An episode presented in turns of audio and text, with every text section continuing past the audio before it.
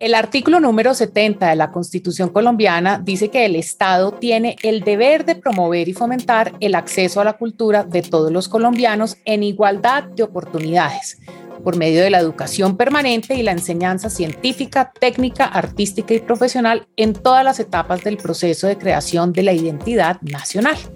Bueno, pues no confiaremos esa grandiosa e indispensable labor a los gobernantes de turno. Aquí, en Art 70, hablaremos sobre lo divino, lo humano, lo imaginado, lo invisible, las expresiones artísticas, las prácticas culturales y la incidencia de la cultura en nuestra sociedad. Yo soy Catalina Ceballos y como antropóloga todos los procesos asociados a las prácticas culturales llaman mi atención. Me parecen importantes y casi fantásticas. Estamos tan acostumbrados a la seguridad y confort de nuestro entorno que se nos olvida sorprendernos con otras verdades, otras realidades que en sí mismas nos permitirían entender aún más la importancia y la riqueza que existe en la diversidad y en el reconocimiento de la misma. Este programa lo hacemos junto a 070 Podcast.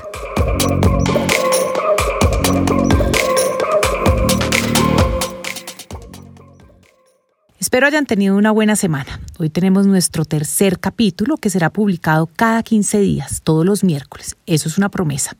Así que los invito a que lo escuchen, lo compartan y se suscriban y así les llegan las notificaciones desde cualquier plataforma que lo escuchen.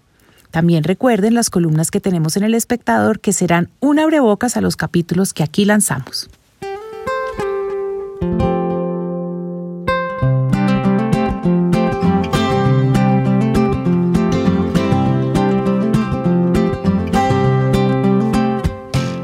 Me acompaña Edgar J. Stephens, líder y fundador de la Guardia Raizal en Providencia, pescador, defensor de las tradiciones ancestrales de las islas de Providencia y Santa Catalina, y es el actual presidente de la Federación de Pescadores.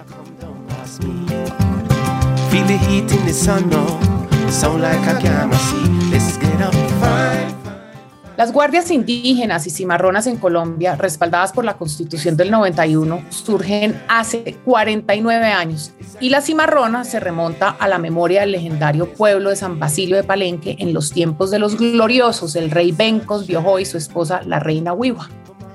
Forjaron en el siglo XVII la hazaña primer pueblo libre de la América colonial, un lugar alejado de las colonias al que los esclavizados africanos escapaban, los cimarrones, para vivir en libertad con autonomía y gobierno propio.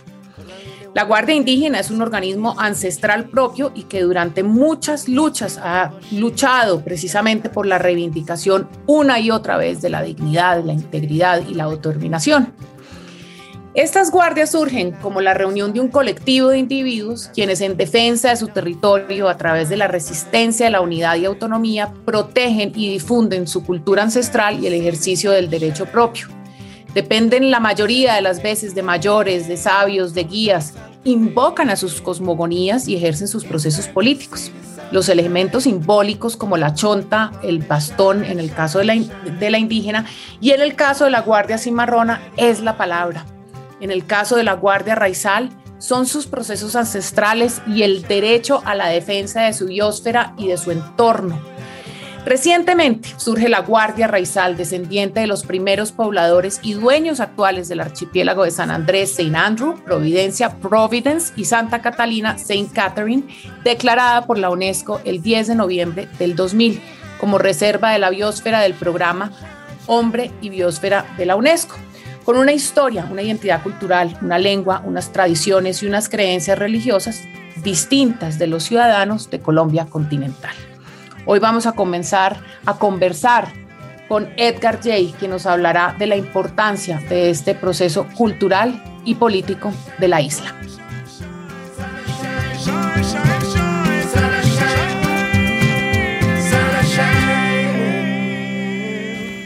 Edgar, bienvenido y gracias por conversar conmigo y por contarnos a todos aquí en Art 70 sobre cómo desde su perspectiva se está dando la reconstrucción o la tan mencionada reconstrucción de la isla y cómo esta impacta no solo un tema de infraestructura, sino la defensa de una herencia y un legado y una memoria que data desde el siglo XVI con la llegada de los puritanos y los piratas a este territorio. Empecemos por hablar de esa herencia que reciben los actuales pobladores de Providencia, los Huffington, los Stevens. ¿Cuáles son las prácticas? ¿Cuáles son las diferencias con las expresiones culturales del continente, de Colombia? Hay que destacar algo muy importante. De la visita de los puritanos hace más de 300 años, no quedan eh, mayores vestigios, eh, sobre todo genéticos, pero es el comienzo de un proceso de poblamiento de un territorio distante del, del continente suramericano y del continente centroamericano y poco a poco se fue poblando por diferentes personas de diferentes partes del mundo. Es importante destacar que los misquitos visitaban permanentemente el territorio del archipiélago, aprovechando lo que llaman en Nicaragua los vientos de tierra, los vientos mañaneros, y que ellos tenían una actividad permanente en la cacería de tortugas. Incluso un príncipe misquito estuvo viviendo en Providencia hace mm, alrededor de 250 años y tuvo como compañera a una esclava negra que ella fue la gestora de la primera rebelión de esclavitud en Providencia.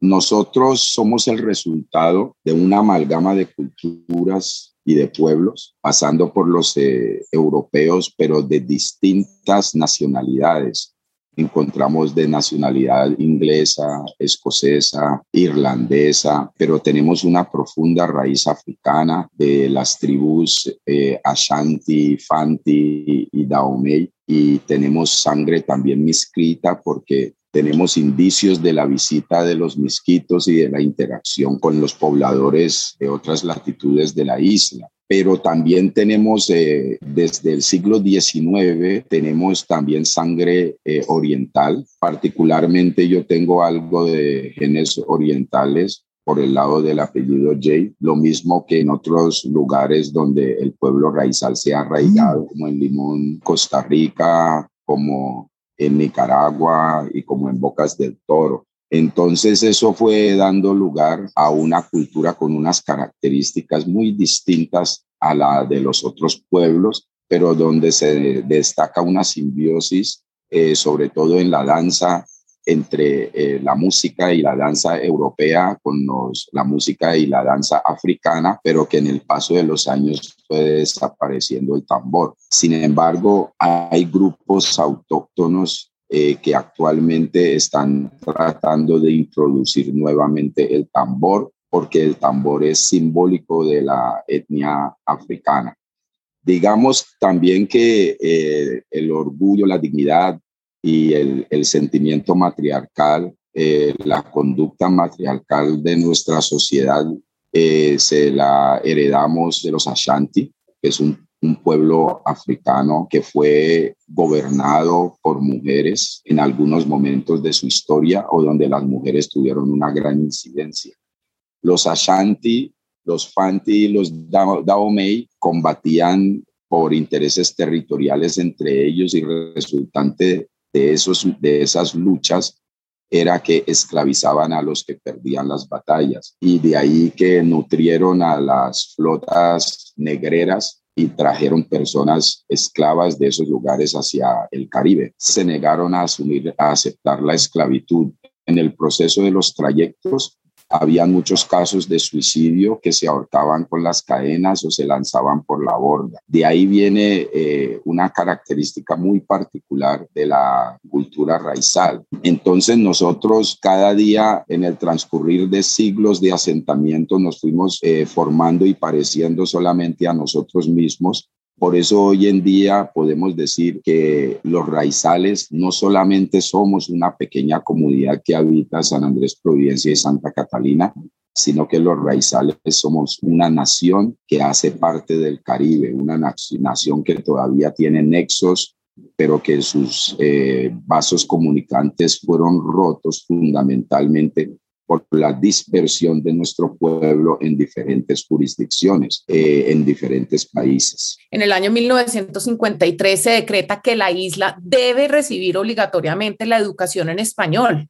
Supongo que eso hace parte de esos rompimientos y de esos desgarres de territorio y de cultura.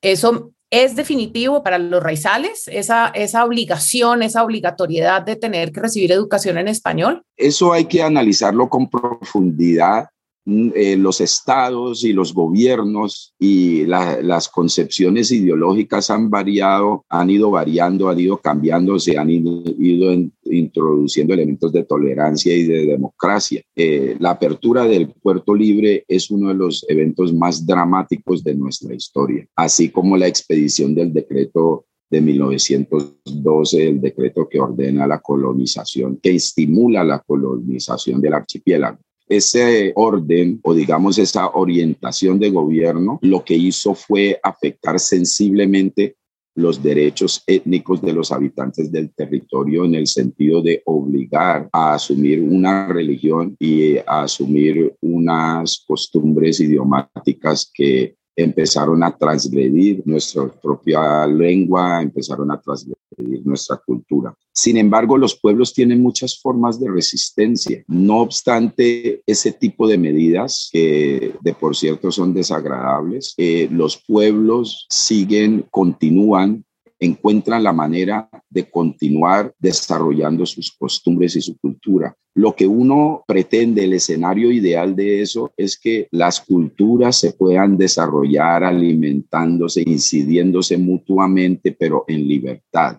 Y eso precisamente fue lo que no pasó se hizo una afectación artificial de la cultura y eso está dando unos resultados negativos hoy en día ha habido un proceso de poblamiento, lo consideramos sistemático, y que ha ido generando cualquier cantidad de afectaciones sobre los recursos, sobre el medio ambiente, sobre la convivencia ciudadana, sobre la paz. Es tan así que San Andrés en estos momentos es un territorio de guerra, resultado de esas malas políticas. Edgar, ¿qué quiere decir exactamente un, territorio de guerra? Para nadie son mentiras que en San Andrés diariamente hay muertes violentas. Eso es una de las cosas que han pretendido ocultar. En San Andrés hay una situación de violencia bastante alarmante y, que, no, tiene ninguna justificación la proporcionalidad de la violencia con respecto a la población si lo comparamos con otros territorios del país que son mucho más poblados y que de hecho presentan índices de violencia que son alarmantes, pero estos son mucho más alarmantes y esto es el resultado de la sobrepoblación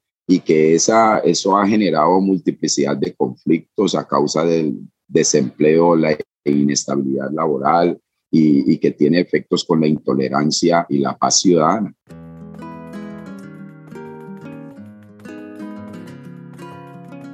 Edgar, hemos hecho un contexto que sin duda, además de ser absolutamente importante en términos de lo cultural, en términos de, la, identidad, eh, también se presenta o nos está hablando de un panorama de actualidad que es absolutamente importante.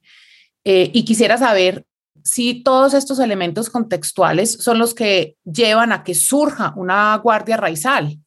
Yo creo que es el resultado de una historia y es el resultado de, una, una dinámica en la administración pública y la administración de nuestros intereses que ha sido nefasta, en el sentido de que, por, por ejemplo, en el caso de Providencia, habría que preguntarse por qué surgió la Guardia Raizal, por qué surgió el Comité Cívico Permanente por la Dignidad, y por qué surgió la Federación de Pescadores, que agrupa cuatro organizaciones de pescadores. A los días posteriores al paso del huracán Iota, eh, instalaron en terrenos aledaños de la cooperativa Fish and Farm un campamento de la, el cuerpo de guardacostas de la Armada Nacional e instalaron un muelle flotante que se interpone en el lugar donde estaba el muelle flotante de la cooperativa que fue devastado por el huracán. ¿Quiénes lo instalan, Edgar? La Armada Nacional. Pero en el 2015 se había dado un proceso de consulta previa donde la población había rechazado el desarrollo de esta obra y que fue desobedecido por la Armada Nacional. La Armada Nacional, aprovechando el paso del huracán, instaló ese campamento con miras a construir una estación de guardacostas. Entonces, los pescadores en vista de que eso afectaba los derechos a un medio ambiente sano en el sentido de que invadía un lugar que es zona de protección por, por ser buffer de manglar, un ecosistema estratégico y zona de drenaje del arroyo de Bowden, y que además es una instalación militar al lado de una instalación civil que obstaculiza e impide la reactivación de la cadena productiva de los pescadores. Entonces vinimos aquí en un acto de protesta contra eso y en demanda de otros derechos que han venido siendo vulnerados después del paso del huracán, instalamos el Campamento por la Dignidad.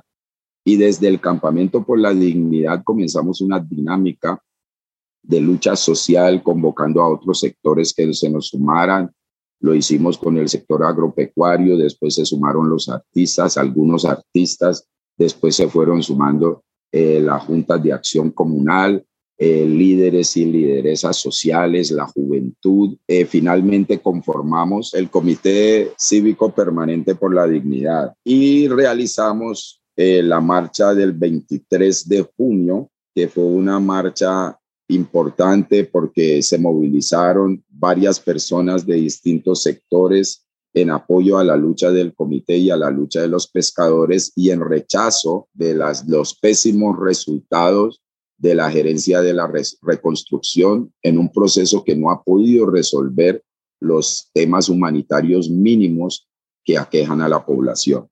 Edgar, usted nos ha mencionado eh, sobre los grupos y personas que conforman el Campamento de la Dignidad, artistas, artesanos, pescadores, cooperativas.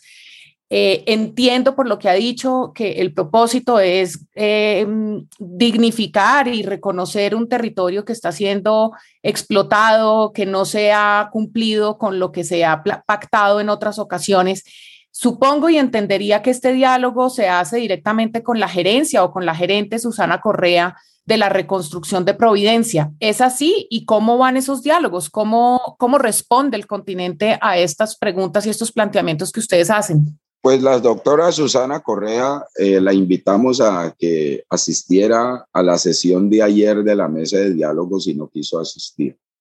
Al contrario, eh, implementó toda una serie de argucias, de malos comentarios y de estrategias con miras a desmovilizar el campamento por la dignidad. La mesa de diálogo y concertación es una mesa creada para articular a los, la comunidad, la Federación de Pescadores con el gobierno nacional con miras a encontrar soluciones al problema de reactivación de la cadena productiva pesquera y de la solución de las condiciones humanitarias mínimas que necesita la población. Aquí no se puede hablar de activación económica si no se resuelve mínimamente el tema de viviendas y que para ir resolviendo ese tema de viviendas hay que asumir unas medidas de choque, una serie de subsidios, de ayudas, eh, de fortalecimiento de unas estructuras básicas de albergues, eh, hospitalarias para poder eh, ir aliviando la dolorosa situación de la población. La doctora Susana se ha aliado con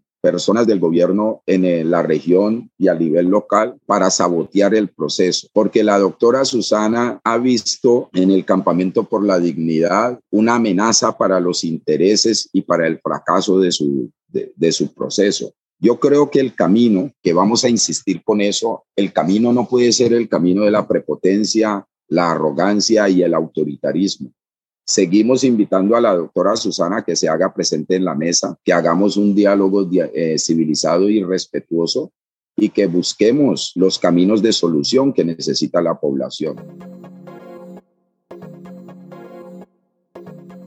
Art 70 también tiene una columna de opinión publicada en el Magazine Cultural del Espectador. Invitados e invitadas a leerla quisiera poner en contexto rápidamente a quienes nos están acompañando. Susana Correa, tal cual como lo dijo Edgar, es la gerente para la reconstrucción del archipiélago y directora del Departamento de Prosperidad Social, que como bien lo dice Edgar, es la entidad que realmente existe y es a ella a quien le han asignado este ejercicio. Ella mm, tiene a su cargo la reconstrucción que anunció el gobierno para el archipiélago, en donde se hablaba de reparar 877 casas y construir 1.134 y se planteó como meta inicial intervenir la mayoría de la isla en 100 días, una estrategia que denominaron Plan 100 y que se lanzó el primero de enero. Han pasado más de 200 días desde que el huracán Iota dejó casi en ruinas el archipiélago y causó graves destrozos en San Andrés, Providencia y Santa Catalina.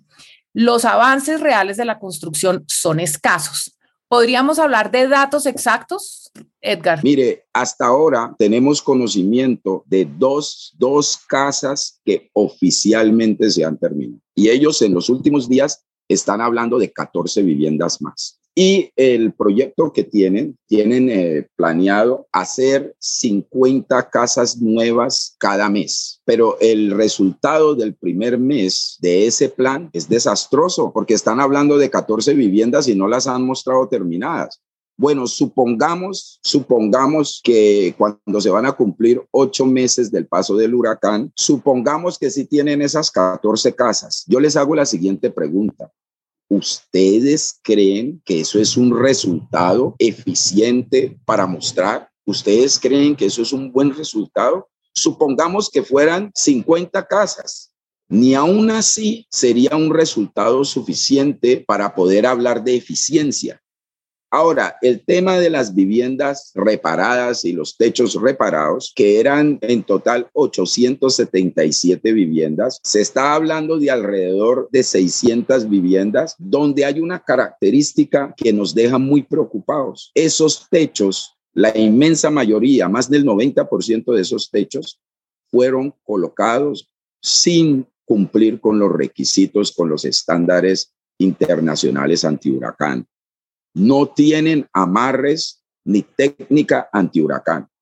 Pero no me crean a mí, los invito a que ustedes como periodistas visiten la isla y visiten cada una de las viviendas reparadas y examinen los techos a ver si esos techos pueden resistir un huracán de categoría 5. Lo otro, la mayoría de esas viviendas techadas fueron techadas por los propios esfuerzos de las propias familias que habitan esos hogares, esas viviendas.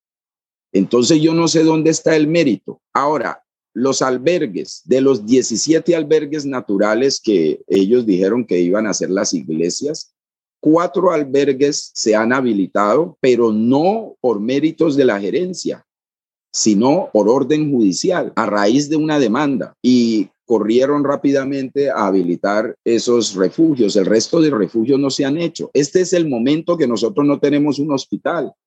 No se ha reparado el hospital ni se ha comenzado a construir el hospital nuevo. nuevo. Todavía el hospital funciona en carpas y la infraestructura educativa no está funcionando, no está operando. Los niños no tienen aulas donde ir a estudiar y el acueducto sí que menos. Ahora el acueducto está en proceso de privatización con la intervención de la superintendencia a través de la empresa pública de Medellín. Precisamente ahora cuando sí hay recursos para hacer un buen acueducto. Y lo mismo ocurre con la infraestructura portuaria. La infraestructura portuaria la están tratando de privatizar los mismos que privatizaron el muelle departamental que está en San Andrés. Y así, eh, aquí hay cualquier cantidad de irregularidades. Nosotros lo que hacemos es el llamado a la doctora Susana y a las personas que hacen parte de sus grupos de trabajo es que dejen de taparse los ojos ante la realidad y dejen de tratar de forzar eh, verdades a medias o mentiras que juntos. Perdón, yo lo quiero interrumpir con algo porque me parece importante. Estamos hablando de un tema de eficiencia y estamos hablando de aspectos prácticos y técnicos con la construcción de los techos, con el hospital, eh, con la escuela para los niños y niñas de Providencia. Hago una pregunta. En todos estos diálogos que ocurren, o no sé si no ocurran, que ocurren desde el campamento de la dignidad, que entiendo que usted también lidera esos diálogos, hay muchos aspectos que tienen que ver con la cultura, es decir, con la autonomía raizal. Esta se está viendo entonces también amenazada en la medida que se está buscando una eficiencia sin un diálogo que tenga que ver también con las tradiciones y con el despojo territorial. Usted ha hablado mucho de eso. ¿Cómo, ¿Cómo ocurre ese diálogo para que los procesos de la isla y de lo raizal se vean representados en esta reconstrucción? Aquí lo que está en peligro es el territorio y nuestro pueblo, la comunidad raizal, que puestos en estado de indefensión a causa del paso del huracán, aquí hay una invasión territorial, una verdadera invasión territorial de más de 1.200 trabajadores de la construcción y más de mil efectivos militares y de la policía y de organismos de seguridad del Estado para una población de 5.000 habitantes, de los cuales hay un porcentaje importante que ha sido, que no está en estos momentos en el municipio a causa del desplazamiento climático. Entonces, esto pone en grave riesgo nuestro pueblo como tal y la posibilidad de mantenernos hacia el futuro. Mire, cuando comenzó el proceso de reconstrucción, ¿Cuántos de nosotros no propusimos que, se, que el plan de acción específica se hiciera, se aprobara a través de la consulta previa como manda la ley, la ley 21, que adapta la Convención 169 de la OIT? Pero no quisieron aceptar la consulta previa alegando que el problema era de urgencia para comenzar que porque en 100 días iban a reconstruir eh, las dos islas. Pero si se hubiese hecho la consulta previa, hubiese habido una participación importante de la comunidad y otros actores.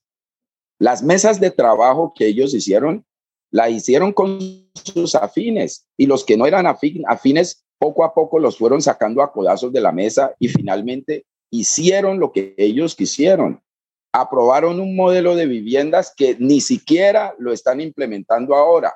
Ese modelo de las cuatro viviendas que propusieron desde la mesa de trabajo, ahora se redujeron a dos y que fueron firmadas por una de las personas que dice ser de la autoridad raizal y que trabaja actualmente para Susana Correa y que firmó ese cambio del modelo sin consultar con la comunidad y sin consultar con la autoridad raizal aquí están ocurriendo una serie de irregularidades que preocupan porque tienen más el rostro de una tiranía que de, un proceso de reconstrucción para solucionar los problemas de la gente.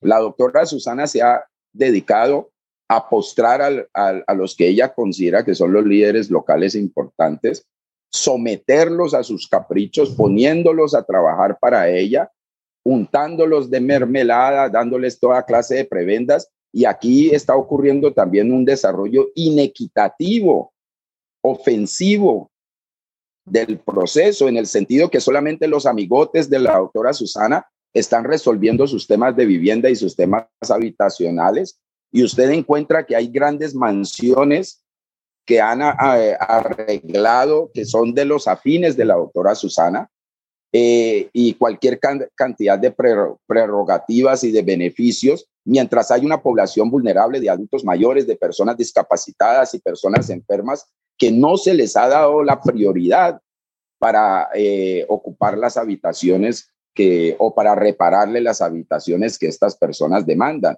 Yo los invito a que vengan y yo les muestro las mansiones que la doctora Susana y la gerencia de la reconstrucción han habilitado de una manera irregular para que puedan vivir con todas las comodidades las personas que supuestamente vienen a ayudarnos, mientras los pobladores locales están viviendo en carpas y en cambuches. Entonces eso es un atentado contra nuestra cultura, es un atentado contra nuestros intereses étnicos como pueblo. Usted ha mencionado dos cosas que, o tres cosas que quisiera retomar en una pregunta. Y es lo siguiente. Primero, estamos hablando de unas eh, relaciones o una interlocución con unos líderes que de pronto no están validados por, toda, por todo el pueblo raizal. Dos, ha hablado de, la, de, de, una reconstrucción que se ha hecho con base en unos lineamientos que no han sido concertados con toda la isla. En ese orden de ideas, y también ha dicho que, por ejemplo, no, no habla mucho de invitarnos a que los medios vayan. Sobre eso quiero hacer una pregunta. ¿Quiénes serían los interlocutores validados por todos y todas que realmente pudieran sostener un diálogo y cuál sería el escenario ideal. Es decir, usted habla de unos interlocutores. ¿Quiénes deberían ser los locutores válidos para esta conversación? Y dos, usted ha mencionado varias veces la posibilidad de que los medios vayan. Los medios de comunicación del continente, de Colombia, que han ido, qué es lo que han mostrado o qué es lo que hace falta para que de verdad esta situación que nos debe incumbir a todos y a todas pensando en el bienestar y en el colectivo del país, ¿Por qué no se ha hecho? ¿Qué, hace falta para que los medios de comunicación realmente muestren la situación que usted está presentando acá? Mire, nosotros reclamamos periodismo de investigación y un periodismo que aplique principios de neutralidad. Eh, hay periodistas, eh, hay, hay redes y, y medios de comunicación que han informado sobre la realidad y nosotros les agradecemos eso, pero se necesita más información de periodismo de investigación. Nosotros acá tenemos una periodista muy importante, que es Amparo Pontón, que ella produce unos informes periódicos sobre lo que está pasando y que el periodismo oficial le ha restado credibilidad a eso. Por eso nosotros los invitamos a que vengan y hagan periodismo investigativo, pero que vayan al meollo del asunto. Mira, aquí hay una cantidad increíble de maquillaje casas pintadas sin ventanas y sin puertas y con techos mal colocados para poder tener una vista aérea y una vista desde la vía principal absolutamente falsa y contraria a lo que realmente está ocurriendo. Eh, ¿Quiénes son los interlocutores? Todos los interlocutores son válidos en este proceso. La democracia debe ser inclusiva con todos los interlocutores. Pero a mí me parece que una persona que pertenece, por ejemplo, a la autoridad raizal, que es una autoridad que, se, que fue creada para defender los intereses de la población étnica raizal, no puede desde su trabajo en la gerencia de la reconstrucción ser un interlocutor válido, porque es un interlocutor cooptado y limitado por sus propios intereses económicos. Yo creo que la solución debe ser una solución civilizada y dialogada, por eso nosotros permanentemente estamos invitando a que nos sentemos en una mesa de negociación amplia y que pongamos los puntos sobre la mesa y los discutamos y que escuchen las fórmulas de soluciones que nosotros tenemos para el tema de vivienda, como el laboratorio de construcción que está proponiendo la diáspora raizal y la Federación de Pescadores y Asoprovidencia, eh, que es la organización de, del sector agropecuario, que financien si es que ellos en realidad quieren que el proceso avance, que nos suministren los materiales y paguen a los 72 constructores que nosotros vamos a incluir en el proceso para que nos den la oportunidad de demostrar que sí se puede hacer el proceso de una manera eficiente, de una manera distinta, que respete nuestra arquitectura tradicional, que respete nuestra cultura y que respete nuestro derecho a la participación y a la autogestión. Si un proceso fracasa, si han utilizado todos los medios y han llevado a que el proceso fracase, ensayemos las propuestas de nosotros, ensayemos los caminos que nosotros estamos proponiendo, que son caminos perfectamente analizados, donde han participado profesionales, donde han participado universidades, donde han participado pensadores y planeadores. Que intentemos por el camino de nosotros, eso es lo único que nosotros estamos pidiendo. Pues Edgar, yo no, yo no quiero ser, no quiero comparar eh, pero francamente todo lo que usted dice me parece que tiene todo el sentido común, no es una petición extravagante, no es una petición salida de un proceso democrático tal cual como usted también lo ha planteado, y si lo comparamos con los procesos que están viviendo la Guardia Cimarrona o la Guardia Indígena, es exactamente lo mismo y es garantizar que no exista un despojo territorial, eh, garantizar la defensa de la identidad raizal, Em, y bueno, en fin, digamos que de verdad no, no es nada extravagante y entiendo que, que, la denuncia que usted hace viene, como lo hemos podido escuchar a lo largo de esta conversación, de un contexto histórico, cultural que es absolutamente importante.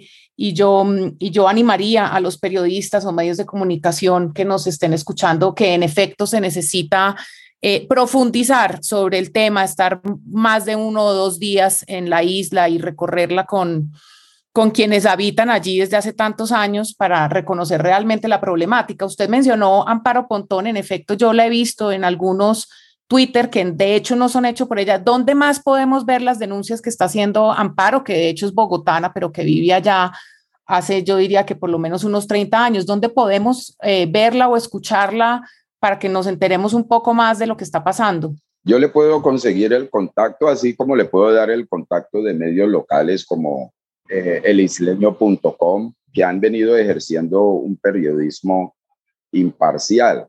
Es que, es que la verdad de todo es esto, mujer.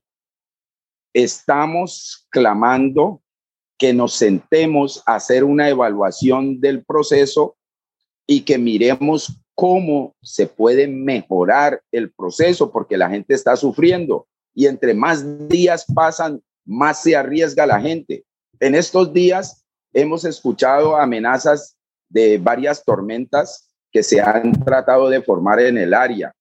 Si llega a formarse una tormenta y coger esta dirección, ¿quiénes van a ser los responsables si aquí ocurre una nueva tragedia? Si todos esos techos que se repararon mal salen volando, son destruidos, y si llegan a haber muertos y si llegan a haber víctimas de esos fenómenos naturales, ¿quién va a responder? Entonces, no podemos seguir esperando a, que ocurra la eventualidad, la eventualidad de un nuevo desastre para después ir a lamentarnos y a rasgarnos las vestiduras. El llamado que nosotros estamos haciendo es que corrijamos las cosas en estos momentos. Estamos rogándoles el favor, lo hemos hecho a través de todos los medios. Ellos no quieren aceptar de que el campamento por la dignidad existe y que el campamento por la dignidad es la vanguardia de la lucha social en estos momentos en el municipio de Providencia y que congrega la participación de un sector importante de la población que estamos inconformes con el proceso. Y estas voces deben ser escuchadas. Ahora quieren armar una mesa de negociación en otra parte porque no quieren reconocer la incidencia política y social del campamento por la dignidad. Nosotros les invitamos nosotros les advertimos si cometen ese error, que asuman las consecuencias de ese error, de tratar de invisibilizar y ocultar la realidad que está mostrando su rostro aquí en este campamento. Y que si ellos tratan de articular una mesa de diálogo y negociación en un lugar diferente, nosotros no vamos a asistir. Aquí es el lugar que ha organizado la comunidad de pescadores para manifestarse, para demandar sus intereses y tratar de buscar una solución a la crisis humanitaria. Si la reunión no se puede, si las autoridades no pueden ir donde está la comunidad reunida eh, reclamando soluciones, la comunidad tampoco va a ir a los escenarios que ellos, eh, los escenarios artificiosos que ellos quieren inventar para manipular el proceso, seguir diciendo mentiras y seguir disfrazando la realidad. Edgar, coincido con usted absolutamente. Es increíble que en este año estemos cumpliendo 30 años de la Constitución en donde se declara como un país pluriétnico y multicultural. Yo le agradezco mucho esta conversación. Por supuesto que mm, que quisiera em, seguir recibiendo toda la información que se pueda de, la isla, del municipio, de lo que está haciendo la Guardia Raizal y de lo que ocurre en el campamento de la dignidad, que no es otra cosa que la invitación a un diálogo desde, desde unos procesos territoriales. Eh, le agradezco mucho la conversación. Em, espero que, en el, en, el poco tiempo se empiecen a ver resultados, de pronto seguramente no de la reconstrucción, sí, no, pero sí de un diálogo abierto y participativo. Muchas gracias por habernos acompañado hoy. Catalina, yo quisiera decir unas palabras finales. Por supuesto. La gerencia de la reconstrucción y algunas autoridades locales y departamentales están tratando de hacer mofa de la Guardia Raizal desconociendo que la Guardia Raizal hace parte de los acuerdos del Estatuto Raizal, que la Guardia Raizal ha sido reconocida por la diáspora raizal, que tiene una profunda incidencia internacional, una incidencia y una presencia internacional, que la Guardia Raizal ha sido reconocida por la Guardia Nacional Indígena, que agrupa más de dos millones de indígenas, que la Guardia Raizal es un hecho que ha sido reconocida también por el presidente de la autoridad Raizal, el pastor Alberto Gordon, que ayer leyó un, un documento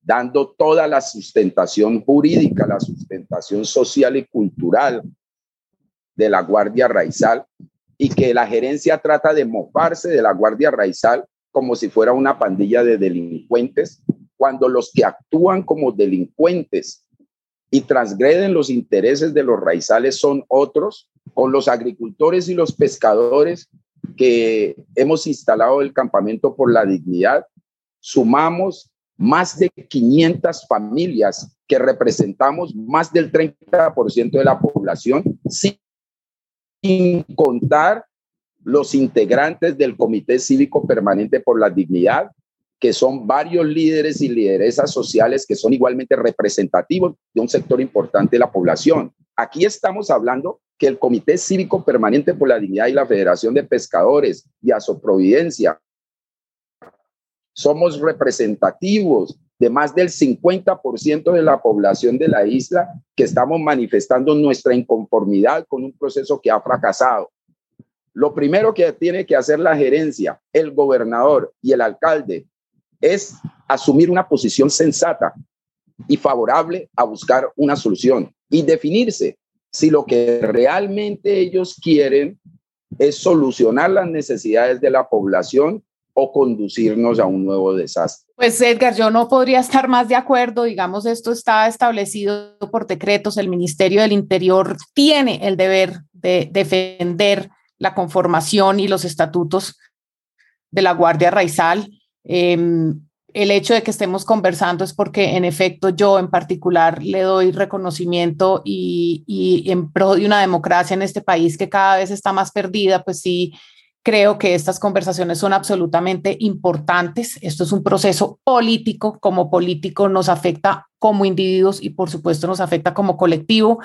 De nuevo, Edgar, muchas gracias por la conversación esclarecedora. Nos invita a una reflexión enorme em, y con mis mejores deseos de que todo se vaya dando en la medida en que sea en beneficio del territorio y de la Guardia Raizal, de los pescadores y de todas las personas que están necesitando y pidiendo a gritos esta reconstrucción y este reconocimiento. Muchas gracias, Edgar, por habernos acompañado el día de hoy. Muchas gracias, Catalina. Muy amable, has tenido mucha paciencia, hemos tenido muchos deberes, pero muy agradecidos. Le mando un abrazo fraternal de parte mía, de la Guardia Raizal, de la Federación de Pescadores, a todos los comunicadores conscientes que creen que podemos construir un, un país mucho más incluyente, un país más democrático.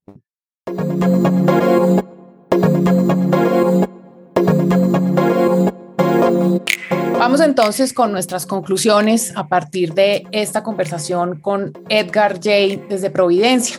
El reconocimiento por la multiculturalidad y plurietnicidad de Colombia comienza por el respeto y el entendimiento de los orígenes. En el caso de Providencia y Santa Catalina, incluye la preservación de los recursos naturales a los cuales hizo referencia Edgar permanentemente en esta conversación.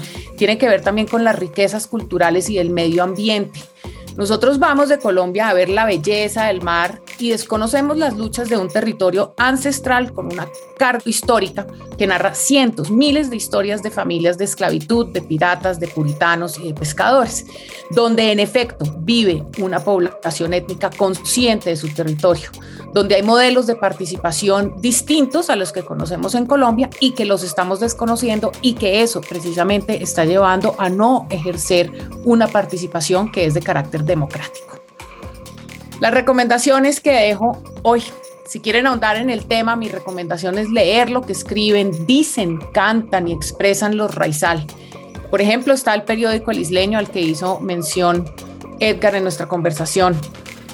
Cada vez que puedan los invito a escuchar a Elkin Robinson. De hecho, su canción Sunny Shine ha sido la banda sonora de nuestro podcast el día de hoy. Muchas gracias a él y a Llorona Records. Hay una canción que se llama Get Away, que para mí es un himno feminista y que ojalá escucháramos todos los días, cantado por la artista Berta Hooker.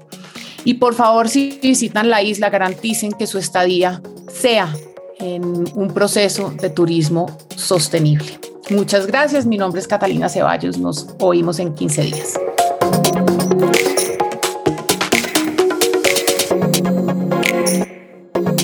Este podcast es producido con el apoyo del equipo de 070, Goldie Levy, Sara Celi y Diego Forero.